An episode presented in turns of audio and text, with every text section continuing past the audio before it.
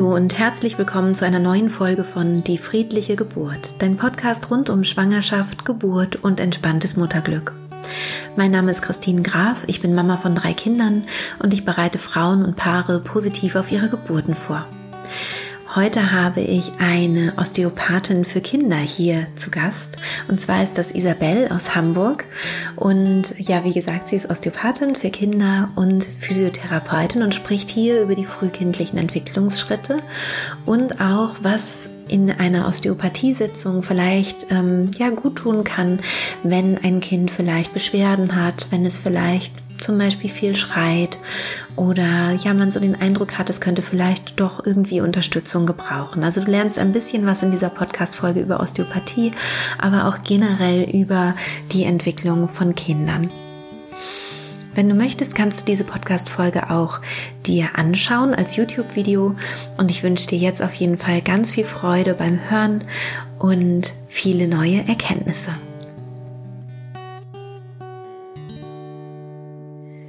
Liebe Isabel, ich freue mich total, dass du hier in meinem Podcast zu Gast bist und auch auf YouTube. Ähm, wir werden auch auf YouTube zu sehen sein.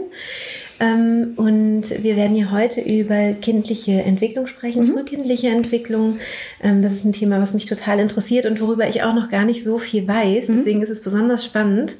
Und äh, magst du dich vielleicht erst einmal vorstellen? Ja, also ich bin Isabel Hügenel. Ich bin äh, 34 Jahre, ja.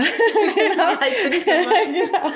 Irgendwann muss man ähm, nachrechnen. Ja, genau. Ich verdränge das.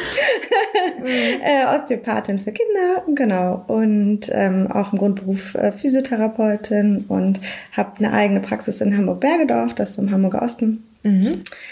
Genau. Und die Osteopathie-Ausbildung für Kinder ist auch nochmal eine ganz eigene, ne? Oder? Genau, das ja. läuft so, dass man eben fünf Jahre lang das Grundstudium hat. Mhm. Ähm, das kann man auch nicht abkürzen, auch wenn man direkt zu Kindern möchte. Mhm. Und danach musst du eben diese zweijährige Kinderausbildung obendrauf sehen. Also in der Regel sind es zwei Jahre. Es ist ja. in Deutschland nicht standardisiert, aber. Ja. Ähm, ich habe selber total gute Erfahrungen gemacht mit Osteopathie. Mhm. Und trotzdem gibt es ja auch immer so Menschen, die sagen, das ist nicht evidenzbasiert und so. Ich habe das auch bei Kindern gesehen, mhm. also nicht bei meinen, obwohl zum Teil auch bei meinen eigenen, aber vor allem meiner Freundin, meinem Baby, mhm. was eben viel geschrien hat, mhm. was wirklich im, in der Hand des Osteopathen so ruhig. Zerfloss. Ja, ja, wirklich. Also das war richtig beeindruckend. Mhm. Und vielleicht magst du dazu was sagen. Also wie ist es eigentlich mit diesem, ja, mit wissenschaftlichen ja, Hintergrund? Wir so? arbeiten stark daran. Mhm. Also wir kratzen auf jeden Fall Bereiche, wo wir nicht ähm, evidenzbasiert sind, das ist ja. ganz klar. Ähm, aber es gibt immer mehr auch ähm, zum Beispiel sozialpädiatrische Zentren, die mit Osteopathen zusammenarbeiten. Also wir sind da auf einem guten Weg dahin. Es ist nicht alles wissenschaftlich fundiert, was Teil der Osteopathie mhm. ist. Manche Teile sehr gut, und manche, da ist das Eis sehr dünn. Also es ist ein großes Feld und ja. ähm, deswegen ist es jetzt auch immer mehr so, dass es in Deutschland umgestellt auf einen Studiengang, mhm. weil die ganzen Absolventen machen dann natürlich wissenschaftliche Arbeiten am Ende und darum ah. kämpfen wir ja, dass wir okay. eine Berufsanerkennung kriegen und eben fundiertes Arbeiten ja. haben. Und ja, wie ist denn wie ist denn deine Erfahrung im Umgang mit Kindern? Mhm. Also wie kann ich mir deinen Berufsalltag vorstellen oder wenn du ja jetzt die Möglichkeit hast, viele zu erreichen, mhm. viele Eltern auch zu erreichen, was findest du besonders wichtig? Welche Aspekte? Also, mh, mm, manchmal ist es so, Osteopathie ist natürlich sehr in aller Munde. Und ähm, manchmal ist es so, dass Leute kommen und sagen, wir wollen einfach nur quasi das Baby einmal durchchecken lassen. Mhm.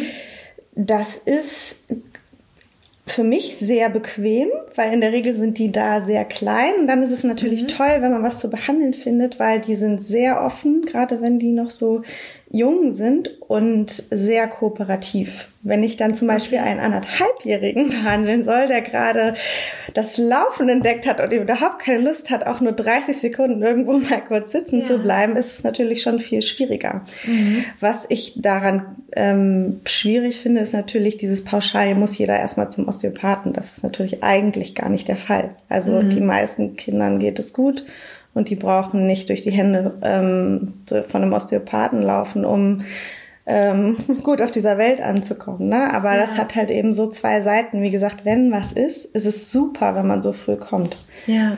Ja. Was wären denn so klassische Dinge, die es sein könnten? Oder woran könnten das vielleicht auch Eltern merken? Also bei welchen Eltern würdest du sagen, ähm, euch würde ich doch mal empfehlen, mhm. das Kind mal einmal durchchecken zu lassen? Also es gibt zwei große Punkte. Einmal sind es Asymmetrien. Also mhm. wenn man merkt, das Kind hat eine starke, dolle Lieblingsseite, Achtung stark, weil ein mhm. bisschen Lieblingsseite gehört dazu. Mhm. Ähm, und das nächste ist, wenn ich merke, mein Leidensdruck zu Hause ist enorm hoch, weil mein Baby schreit oder mein Baby schläft nicht, mhm. ähm, mein Baby trinkt nicht. Das sind Sachen, wo ich sage, ja, dann kommen schnell und möglichst früh zum Osteopathen, mhm. weil da kann man wirklich gut und ähm, viel machen. Und dann ist es wirklich gut, wenn die Eltern früh kommen und nicht zu lange versuchen, zu Hause mhm. auszuhalten und zu denken, oh nee, wird schon alles werden, genau, wir schaffen genau. das, ne? Ja, ja. Wir halten durch, ne?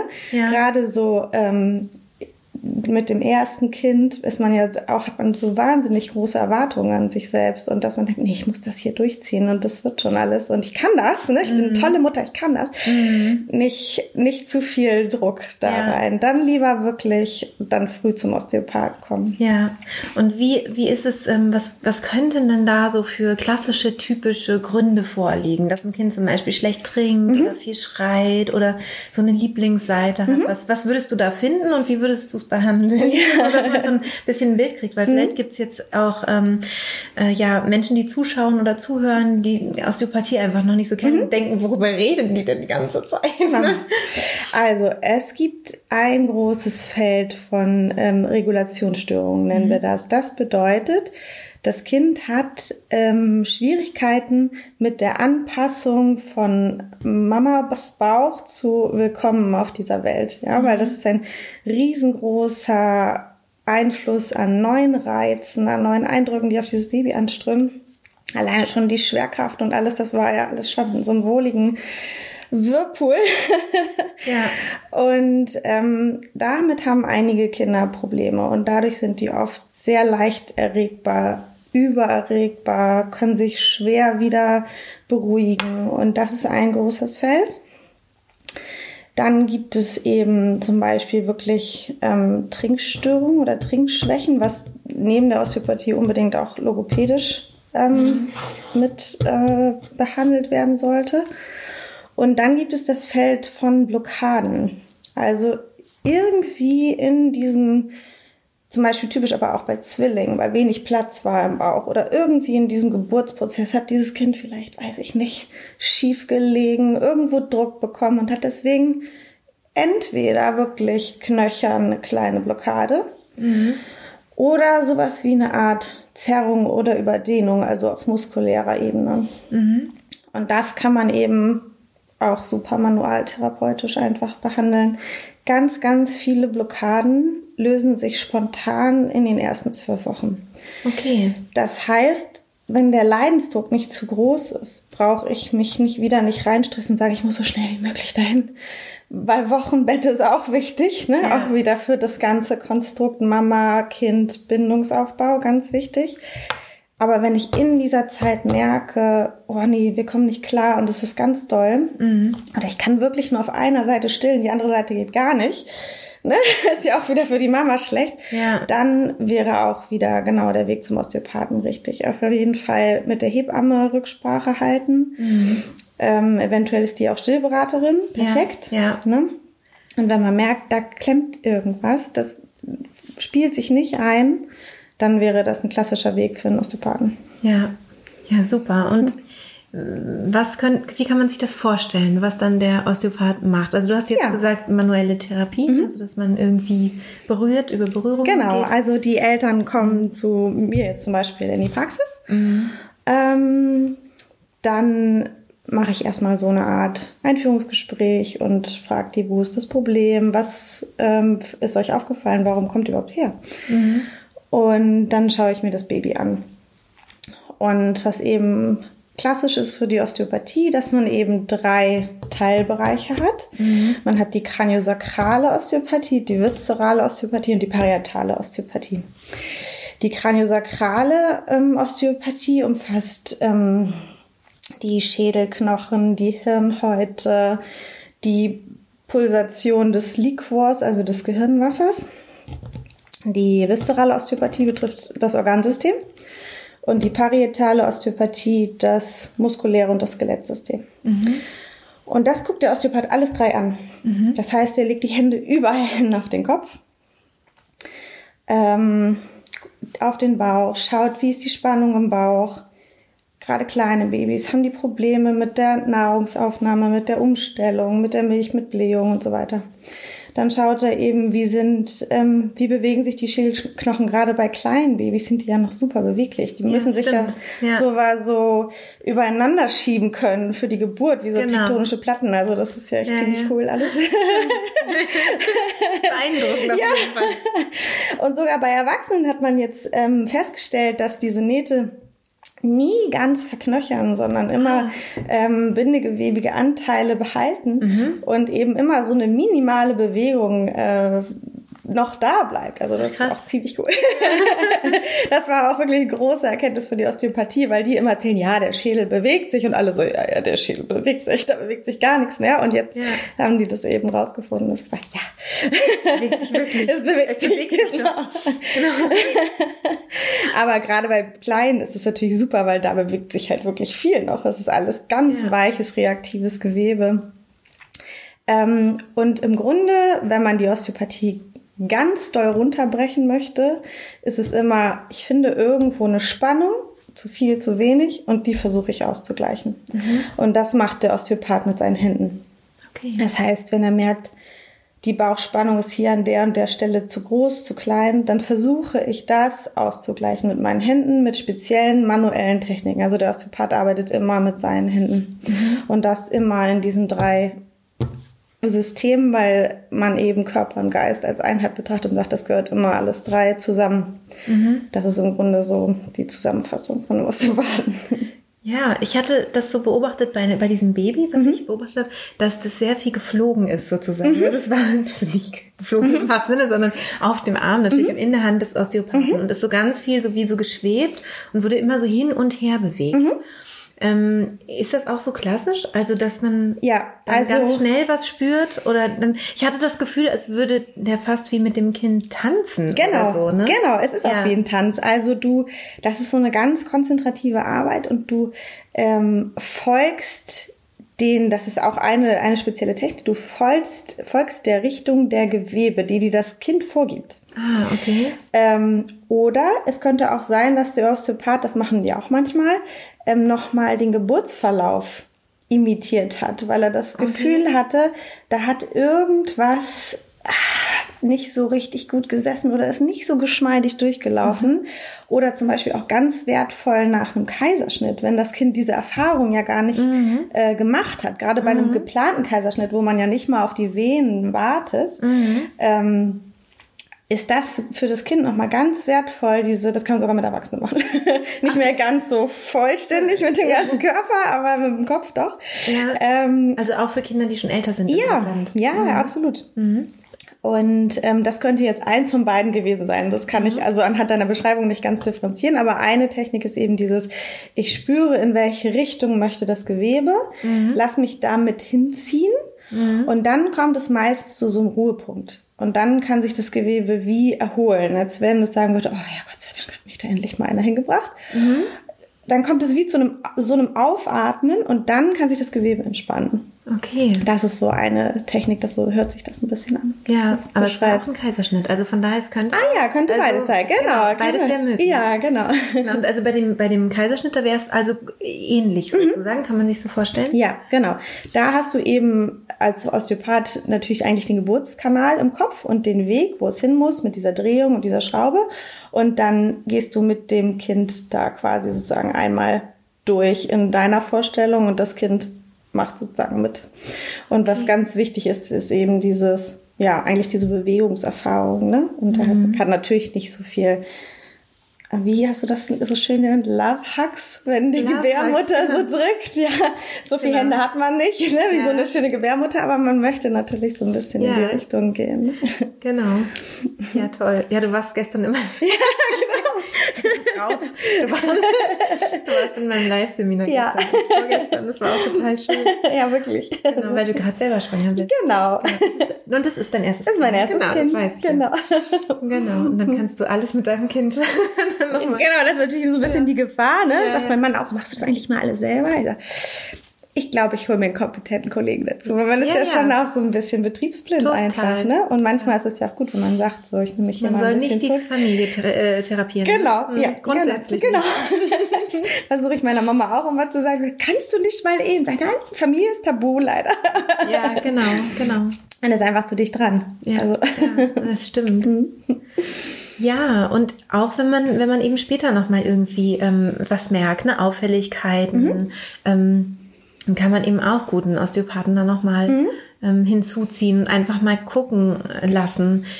Findet man dann auch so Sachen raus, wie zum Beispiel, oh, gab es da vielleicht Probleme bei der Geburt? Weil ich sehe jetzt hier bei diesem fünfjährigen Kind oder mhm. so, es hat die und die Probleme vielleicht oder so. Gibt es sowas, dass du so Rückschlüsse ziehen kannst ja. auf die Geburt und so? Ja, also es gibt äh, bestimmte Muster, die mhm. man erkennen kann. Ähm, es gibt zum Beispiel so eine Technik, dass man ähm, die Hand auf den Kopf legt und auf das Kreuzbein und ähm, den Patienten sagt, er soll sich jetzt mal, er kann sich natürlich nicht mehr aktiv an seine Geburt erinnern, aber sich vorstellen, er ist jetzt, er wird jetzt wieder geboren. Und dann kann man versuchen zu erspüren, wie ist dieser Körper da durchgegangen. Mhm. Und da kriegt man manchmal verrückte Rückmeldungen, also wo man dann sagt, oh, das ging bei Ihnen ganz schnell. Und dann gucken dann die Leute an, woher wissen Sie das? Mhm. Das kann man nicht immer, aber das kann man gelegentlich spüren. Ne? Es kommt auch immer darauf an, wie ähm, der Körper sich mitteilen möchte. Mhm. Das ist auch nicht immer gleich und auch nicht bei jedem Patienten gleich, aber ja. Geht schon. ich finde das auch total äh, spannend. Also die, die Körperintelligenz und, und was da alles noch so, auch so unerforscht ist oder so, wo man jetzt auch durch die Osteopathie vielleicht gerade erst so rankommt, sozusagen. Ja. Ne? Was, was ich, wenn du, wenn du das so erzählst, das klingt für mich total einleuchtend. Also, dass der Körper über gewisse Spannungen auch zeigt, ich brauche hier vielleicht eine Entspannung mhm. oder ich brauche hier irgendwie eine Bewegung mhm. oder irgendwas, damit ich ähm, damit ich mich da auch wieder ja entspannen kann mhm. und, und vielleicht selbst in die Heilung finde. Und auch ein Trauma zum Beispiel kommt ja auch so als erstes in den Körper. Das finde mhm. ich auch immer super interessant. Ne? Also, dass ein, wenn ich ein, traumatische, ähm, ein traumatisches Erlebnis habe, jetzt auch mal abseits von der Geburt, mhm. die ja auch traumatisch verlaufen kann, ähm, ist es so, dass eigentlich das, das Trauma einmal in den Körper einfährt. Mhm. Gibt es da osteopathisch auch was, was man da... Traumatherapie? Ja. Uh, ein großes Feld. Ja, Ganz siehste, großes weil das Feld. habe ich mir nämlich gerade gedacht. Mhm. Also ich wusste das nicht, weil ich kenne mich leider eben mit Osteopathie mhm. noch nicht so gut aus. Nach diesem Gespräch.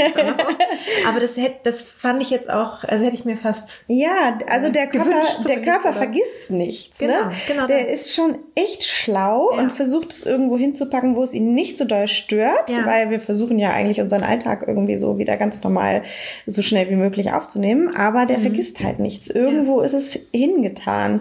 Und manchmal kann er das gut wegpacken und manchmal mhm. ist es eher so in eine Ecke rammelig, ähm, nicht so gut und es stört dann doch immer wieder am Rande, aber man versucht es immer wieder wegzupacken. Und mhm. doch Traumatherapie, großes Feld in der Osteopathie. Ja, ja super. Und ähm, bei Erwachsenen oder vielleicht auch älteren Kindern ähm, habe ich das so wahrgenommen, dass es zwei unterschiedliche Arten gibt sozusagen. Mhm. Also dass es dieses ganz weiche mhm. Behandeln gibt. Also ich war mal bei einem Osteopathen, der wirklich nur meinen Kopf gehalten hat und so minimal den Kopf gedreht und mhm. gemacht hat und plötzlich hatte ich dann irgendwie äh, keine Schmerzen mehr in der Schulter. Mhm. Wo ich so dachte, wie ist denn das jetzt irgendwie passiert? Und das ist wirklich, weil ich dachte, er macht eigentlich gar mhm. nichts. Ne? Jemand, der von außen gucken würde, würde auch sagen, nee, der hat die Hand der Hände aufgelegt, so ungefähr. Genau, ja. ja ist, aber ich habe schon gemerkt, es, es waren Bewegungen, mhm. aber sehr, sehr sanft und sehr vorsichtig. Mhm. Ähm, und ich habe auch schon osteopathische Sitzungen gehabt, wo ich dachte, aua, wo es ganz schön ins Gewebe ging mhm. und ganz schön in die Tiefe ging. Magst du dazu auch noch was, was sagen? Ja, also das Osteopathiefeld ist groß. Okay. Also es ist ein bisschen, kommt es drauf an, ähm, in diesen drei Teilbereichen, mhm. in welchen bewege ich mich gerade. Zum Beispiel dieser parietale Bereich mit den Knochen und den Muskeln, das ist strukturelles Arbeiten. Das okay. merkt in der Regel jeder, wenn der da eine parietale digitale Techniken anwendet. Zum okay. Beispiel so eine Halswirbelsäulenmanipulation oder so. Das mhm. passiert nicht einfach und man schläft daneben ein, sondern das Knacken in der Halswirbelsäule, das merkst du auf jeden Fall. Okay, das ist aber nicht so wie ähm, Chiropraktiker. Ja. Wir haben ein bisschen andere Techniken. Mhm.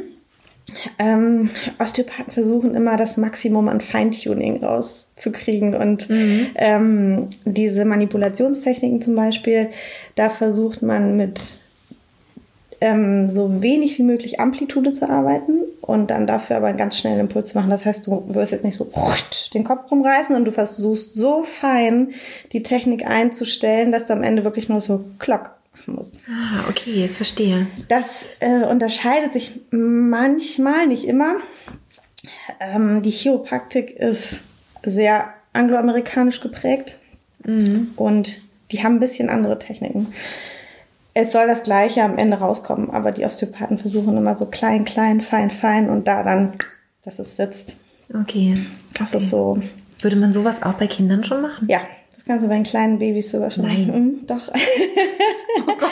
Also zum Beispiel diese, wenn die wirklich so oben eine Halswirbelsäule-Blockade haben, das sieht dann aber auch nicht so wahnsinnig spektakulär aus, weil das ist alles butterweich. Die, manche Knochen sind ja noch nicht mal Knochen, sondern nur so Knorpel. Mhm. Und ähm, das ist dann manchmal eher wie so ein kleiner Klingelknopfimpuls. Also es ist dann ganz zart. Aber theoretisch. Und weinen die Kinder auch? Manchmal weil du gerade hier oben, das tut aber nicht weh, aber du hast gerade hier oben, hast du viel ähm, Nervenausgänge und ähm, das ist wie so ein, wie so ein Schreckimpuls. Mhm. Ne? Das aktiviert einmal den Sympathikus auch doll, also das unser Nervensystem, ja. was so für was wir, genau, für heißt es auf Englisch ist schön, Fight or Flight, also Kampfen genau. oder Flucht. Ne? Ja, ja, ja. Ähm, aber in der Regel ist es nur ganz kurz und danach muss aber auch nicht sein. Also danach beruhigen sie sich ganz schnell wieder. Mhm.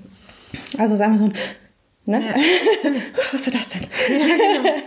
Kann sein, muss nicht. Ne? Und hat das auch dann oft mit der Geburt zu tun? Also das so eine Halswirbelsäulenblockade? Ja. Schwierig. Also genau zu sagen, wo ist die Henne und das Ei. Okay. Meistens, also man findet so Anhäufungen bei schwierigen Geburten, bei Zangengeburten, bei Mehrlingsgeburten, überall, wo du das Gefühl hast, wenig Platz, viel Druck. Mhm. Da scheint es einen Zusammenhang zu geben. Mhm. Mhm. Und das kann man tatsächlich dann auch, wenn man, also es ähm, gibt Ärzte, die machen immer ein Röntgenbild vorher. Mhm. Und das siehst du auch. Also da frage ich mich immer, wenn Leute sagen, das gibt's nicht bei Säuglingen, Blockaden, denke ich mir, mach doch ein Röntgenbild. Das kannst du, man kann es sehen. Also es ist überhaupt gar keine Diskussion, dass es das nicht gibt. Ne? Manche mhm. verleugnen das komplett. Und ich so, ja, naja, gut. Da haben wir ja den Goldstandard mit dem Röntgenbild. Das können wir wirklich sehen. Ja, ne? ja das also, stimmt, das stimmt total. Ja, Gibt es noch was, wo du sagst, ach Mensch, da hat die Christine gar nicht nachgefragt. Das wäre aber noch voll interessant so, für junge Eltern vielleicht. Ja, also. Oder vielleicht auch in der Schwangerschaft. Das ist ja auch was Interessantes zum Ja, also das, ich bin ja hier die Kinderfrau, aber ich ja. habe zum Beispiel selber eine ganz tolle Osteopathin, die ist auch Hebamme vom Grundberuf. Das ist natürlich der absolute Knaller. Ja, das stimmt. Das, das stimmt. bin ich echt gesegnet. Also mhm. von daher ja auch da, auch ähm,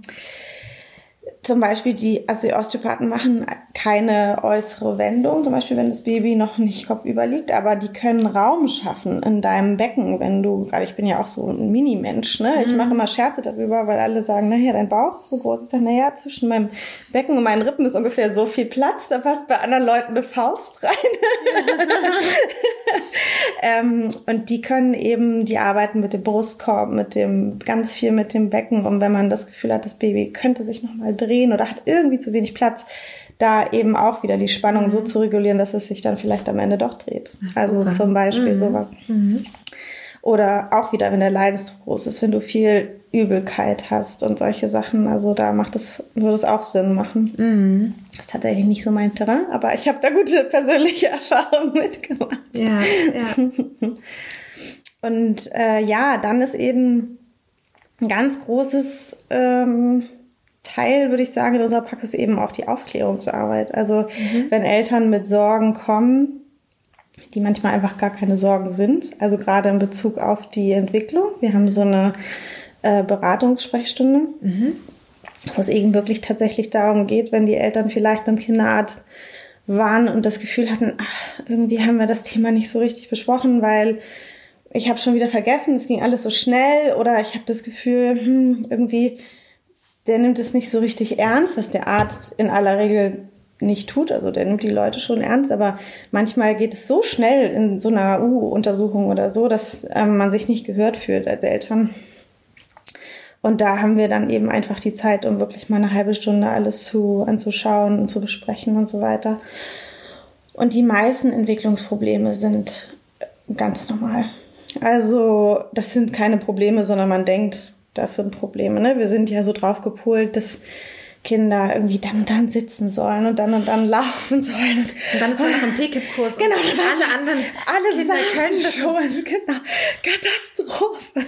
Ich hatte das übrigens auch. Mein, mein Kind hat da nur so gelegen und alle fingen schon an zu robben und dann habe ich irgendwann gedacht, ey, ehrlich gesagt, das ist mir jetzt zu stressig.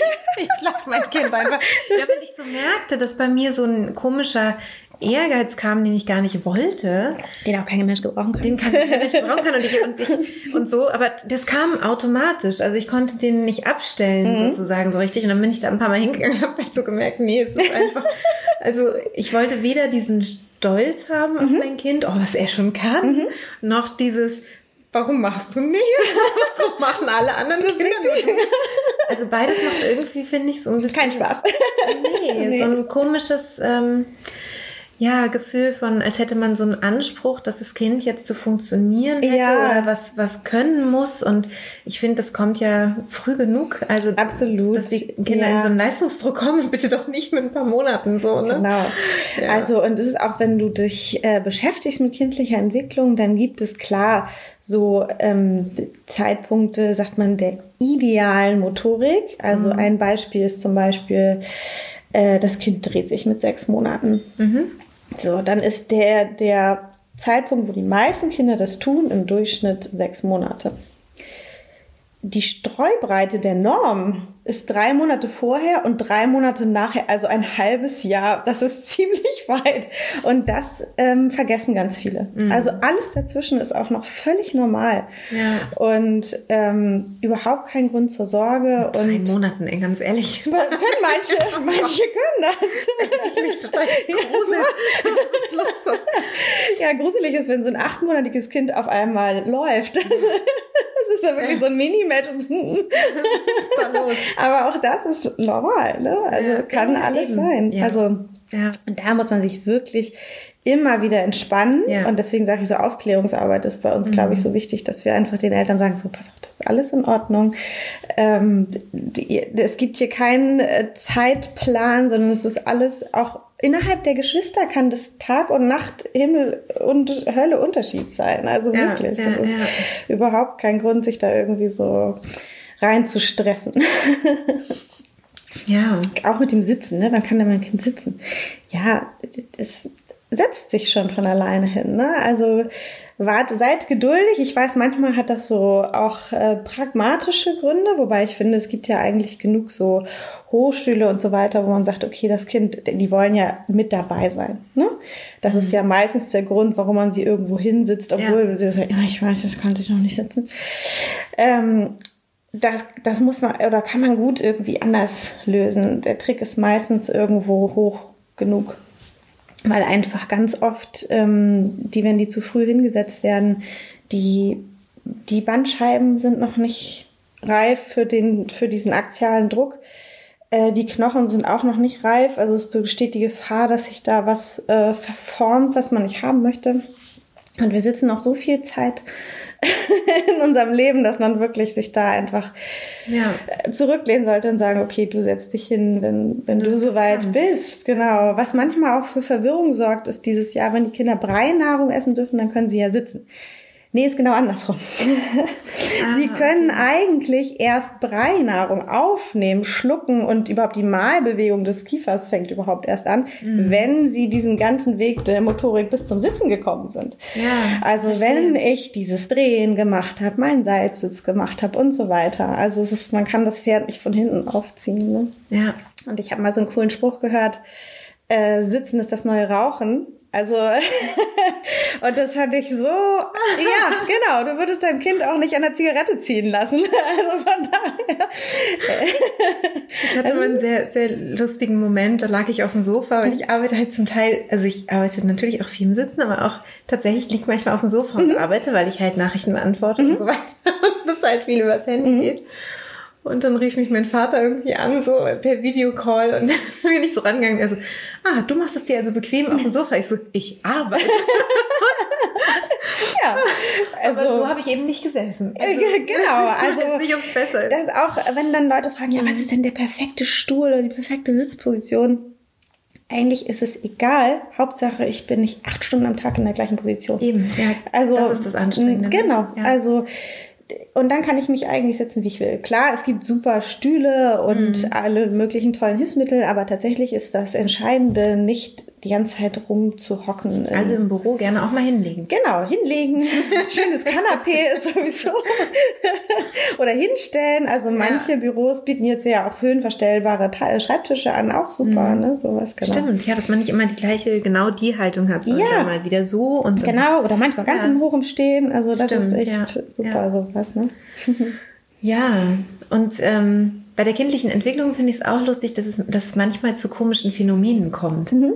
Zum Beispiel ähm, einer meiner Neffen äh, ist total lustig ähm, gekrabbelt. Der ist nämlich nicht wirklich gekrabbelt, sondern der hatte ein Bein so abgewinkelt mhm. Und das mit dem anderen hat er sich immer so mhm. vorgeschoben mhm.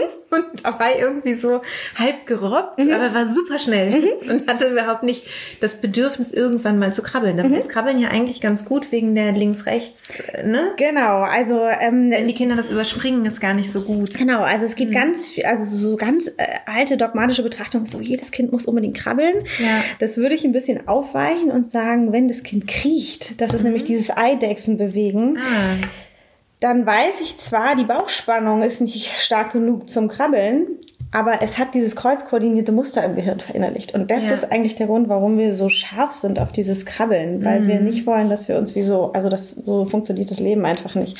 So roboterartig. Man nennt es homologe Bewegungsmuster, ne, dass man eben wirklich nicht kreuzt also rechter Arm, linkes Bein. Und tatsächlich, ähm, da, da kann man Eltern dann auch manchmal in Verwirrung bringen, wenn man dann merkt, oh, da kommt so ein zehnjähriges oder achtjähriges Kind und ich merke, das hat eine Koordinationsstörung und ich frage mhm. dann, ist das Kind eigentlich gekrabbelt und hatte Schwierigkeiten in Mathe? Und dann guckt die mich manchmal an wissen Sie das? das ah, ist einfach, okay. das hat mit unserer Gehirnentwicklung zu tun. Das heißt, ich hab, bin anscheinend auch nicht gekrabbelt, weil Schwierigkeiten in Mathe hatte ich definitiv. Es ist nichts Absolutes in der Medizin, ne? aber manchmal ja. kann man die Eltern doch sehr verwundern mit solch, wenn man so eine Karte ausspielt. Da ist dann gar nicht ja. so viel Zauberei dran dabei, sondern ja. es ist einfach eben, dass man weiß, dass es wichtig für unsere Koordination, dass wir unsere ähm, Gehirnhälften anfangen, miteinander zu arbeiten. Das beginnt ähm, oberhalb des viereinhalbten Lebensmonats. Wir nennen das dann Split-Brain-Phase, wo auf einmal die Gehirnhälften miteinander an, anfangen, sich zu vernetzen. Mhm. Vorher kann ich zum Beispiel auch nicht über die Mittellinie greifen. Also ich kann ah. links was greifen und rechts und wenn mir was in der Mitte angeboten wird, gucken die Babys und haben keine Ahnung, welche Hand sie nehmen sollen. Okay. Also und dann fange ich erst, wenn ich sehe, die Hand überkreuzt die Mittellinie, dann hat diese Split-Brain-Phase begonnen. Wie spannend. Voll. Wahrscheinlich könnte man da jetzt stundenlang noch ja. sein ah, kindliche, kindliche Entwicklung ist super spannend, ja, echt.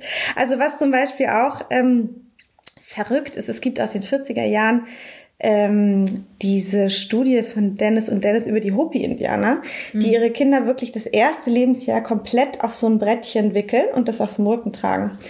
Und dann wickeln die die aus nach zwölf Monaten. Also das wird natürlich gepflegt, aber es bewegt sich nicht groß selber und die fangen an zu laufen. Sofort. Ja, also das bedeutet, unser Gehirn ist, ähm, wenn es reift und es tut es von alleine, dann kann es bestimmte Bewegungsmuster einfach abrufen. Die sind in unserer Entwicklungsgeschichte so verankert und das können wir dann einfach nur, weil das Gehirn reift. Hm. Aber die können wahrscheinlich nicht so gut rechnen. genau, wenn es Krabbeln fehlt. Die, aber mal, die können dann halt auch krabbeln, sobald die ausgewickelt sind sozusagen. Dann ne? müssen, die, sie müssen das dann machen. Ja, ich weiß nicht, ob die Hopi, genau, ob die Hopi-Indianer so viel Mathe brauchten, aber ja.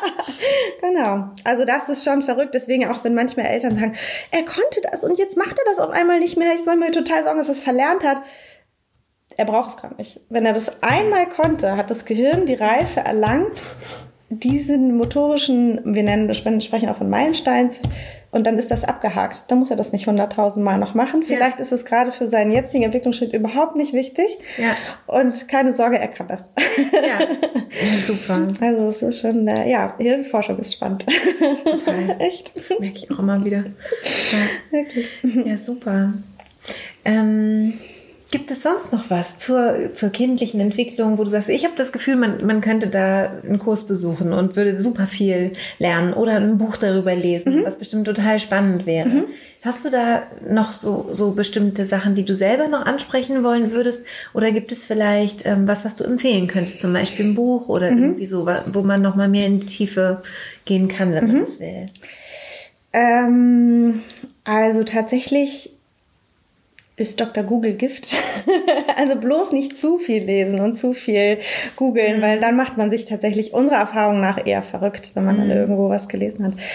Ähm, die Barbara Zukunft-Huber, das ist eine ganz tolle Physiotherapeutin aus Süddeutschland, die hat ein ganz geschmeidiges kleines Buch geschrieben, das heißt Die gesunde Entwicklung ihres Babys. Mhm. Das finde ich, das überfordert Eltern nicht zu viel. Da sind gute Tipps drin für die wichtigen, elementaren Dinge eigentlich. Ähm, und das ist ganz gut. Und ansonsten würde ich einfach auch mit meinem Kinderarzt gut im Gespräch bleiben. Das ist echt wichtig. Und wenn ich irgendwie Sorge habe, das einfach offen mal ansprechen. Mhm. Und gar nicht so wahnsinnig viel. Also weniger ist mehr. Das meiste mhm. funktioniert super. Und äh, zum Beispiel das Beispiel da mit deinem Neffen, dann könnte man jetzt natürlich auch sagen, ja, wie lange hat er das gemacht? Vielleicht hat er eine kleine Beckenblockade und deswegen konnte er nur das eine Bein aufstellen. Aber gut, auf der anderen Seite geht es ihm wahrscheinlich jetzt heute auch Dem gut. Geht's fantastisch. Genau. Dem ging es dabei auch fantastisch. Der ist hier durch die Gegend gepest. Da habe ich gedacht, ich komme kaum hinterher. Genau. Der hat auch alles schön sauber gemacht. Mhm. Den ganzen Boden quasi gefegt mit seinem Bein. War sehr schwungvoll und ja. auf jeden Fall interessant aus. Also Kinder haben auch ein riesengroßes ähm, Vitalität und Regenerationspotenzial. Also ja. ganz viel kommt aus denen selber raus. Also mhm. von daher ist das Toll. gar nicht. ja, wirklich. Sehr, sehr schön. Wenn man dich jetzt ein bisschen besser kennenlernen möchte mhm. und sagt, ach, ich finde dich irgendwie spannend, kann, mhm. man, kann man dich irgendwo finden? Ja, also ähm, auf meiner Internetseite würde man mich finden, genau. Und ich da, verlinke ich natürlich. Genau. da kann man gerne Kontakt zu mir aufnehmen. Äh, wie gesagt, wir bieten bei uns in der Praxis eben diese äh, Entwicklungssprechstunden an. Die Praxis ist in Hamburg. Genau, die ist im Hamburger Osten. Mhm. Und ähm, ja, Genau, so könnte man mir dann über das Kontaktformular schreiben oder ja, mich anrufen. Super. Jetzt weiß ich noch, bin ich nicht mehr ganz so lange in der Praxis erreichbar, aber meine Kollegen, also ich bin ja nicht aus der Welt. Ja. In sechs Wochen fängt dann mein Mutterschutz an und dann. dann wird nur noch meditiert. Genau. bin ja jetzt schon gut geübt, aber danke, dann nur noch. genau. Ja, schön. Isabel, ähm, möchtest du noch was sagen? Ja, also ich muss dir einfach äh, auch wirklich vielen Dank sagen für deine Arbeit. Also ich habe den Podcast ja schon lange gehört, bevor ich schwanger war und dachte, was eine Offenbarung, was diese Frau sagt. Das macht alles so viel Sinn und so toll, auch als Osteopath. Also zum Beispiel, wenn du ja auch dieses Beispiel immer mit den äh, Sportlern bringst und eben mhm. sagst, dass man durch Mentaltraining eben seine Leistung so steigern kann. Jeder Osteopath kriegt eingebläut, seid konzentriert und fokussiert bei eurer Arbeit. Ihr habt eklatant andere Behandlungsergebnisse, als wenn ich dabei denke, oh, ich muss nachher noch bügeln und äh, ich muss noch den Einkauf vom Wochenende organisieren. Und es ist mhm. so wichtig, dass man sich da gut mental ähm, drauf einlässt. Also von daher. Ja, spannend. Das ist echt ja. ganz, ganz toll. Ja. Und für die Geburt macht das natürlich noch achtmal mehr Sinn. Also. Ja, ja, das ist besonders wichtig. Ja. Wirklich einzusteigen. Ja. nicht wegzuwollen. Genau, ja. Also gerade diese Schmerzreduktion äh, ist so elementar, weil Schmerz macht in unserem Körper immer Flucht. Eben. Und wenn mein Gehirn mir Flucht suggeriert, dann ist es der schlechteste Zeitpunkt, um ein Kind zu bekommen. Also von absolut, daher. Absolut, ja. Diese ganze Geschichte mit sich einfach alle Ressourcen nutzen, die man hat. Und man hat so viele. Ähm, mhm. Das ist echt toll. Ja. Also ich habe mich zum Beispiel auch für meine Abschlussprüfung mit ähm, deiner Podcast-Folge 5 vorbereitet. Ja, das ist total sinnvoll. Und ich war, also Prüfungen bitte vorher Podcast-Folge Ich kann nur sagen, also mein Elefant war sowas von rosig, rosig Knorke drauf. Also das hatte ich noch nie von der Prüfung. Ich war echt so, ah ja, in einer Woche ist Prüfung, juhu. Ich freue mich schon drauf. Wirklich. Und all meine Kollegen waren überwiegend eher so suizidal unterwegs. Ja. Also das war wirklich äh, beeindruckend. Ich wusste mal, mich selber schmutze, dachte, hm, das funktioniert ja mega. Es funktioniert wirklich wunderbar. Also wenn hier jemand zuhört oder zuschaut und hat eine Prüfung vor sich, dann gerne, ja, ich würde es so machen, in der Zeit, wo man gerade lernt für die Prüfung, mhm. sich vorbereitet auf die Prüfung, ähm, sieben Tage sich Zeit zu nehmen, um ähm, ja, um einmal am Tag die Podcast-Folge 5 mhm. zu hören und zu machen sozusagen und dann äh, mit einem großen Gefühl der Freude mhm. ähm, zu arbeiten und dann es ruhen lassen und einfach gucken, wie viel Spaß man am Lernen mhm. entwickelt. Das kommt dann nämlich, also dass man sich halt auch gerne vorbereitet. Mhm. Ne? Das passiert dann eben unbewusst. Das ist ja, das Tolle daran. wirklich. Also ich ja. kann gar nichts dagegen machen. Ja, genau. Das genau. ist super gut. Ja, genau. Ja, super. Vielen, vielen Dank, Isabel, dass du hier zu Besuch warst. Ich danke dir. Und dir die Zeit genommen hast, jetzt nochmal extra hier rauszufahren und ähm, dein Wissen hier mit uns zu teilen. Gerne. Und ich wünsche dir alles Gute, natürlich beruflich, aber auch natürlich für deine Geburt. Ja, vielen Dank. Ich werde dich auf dem Laufenden halten.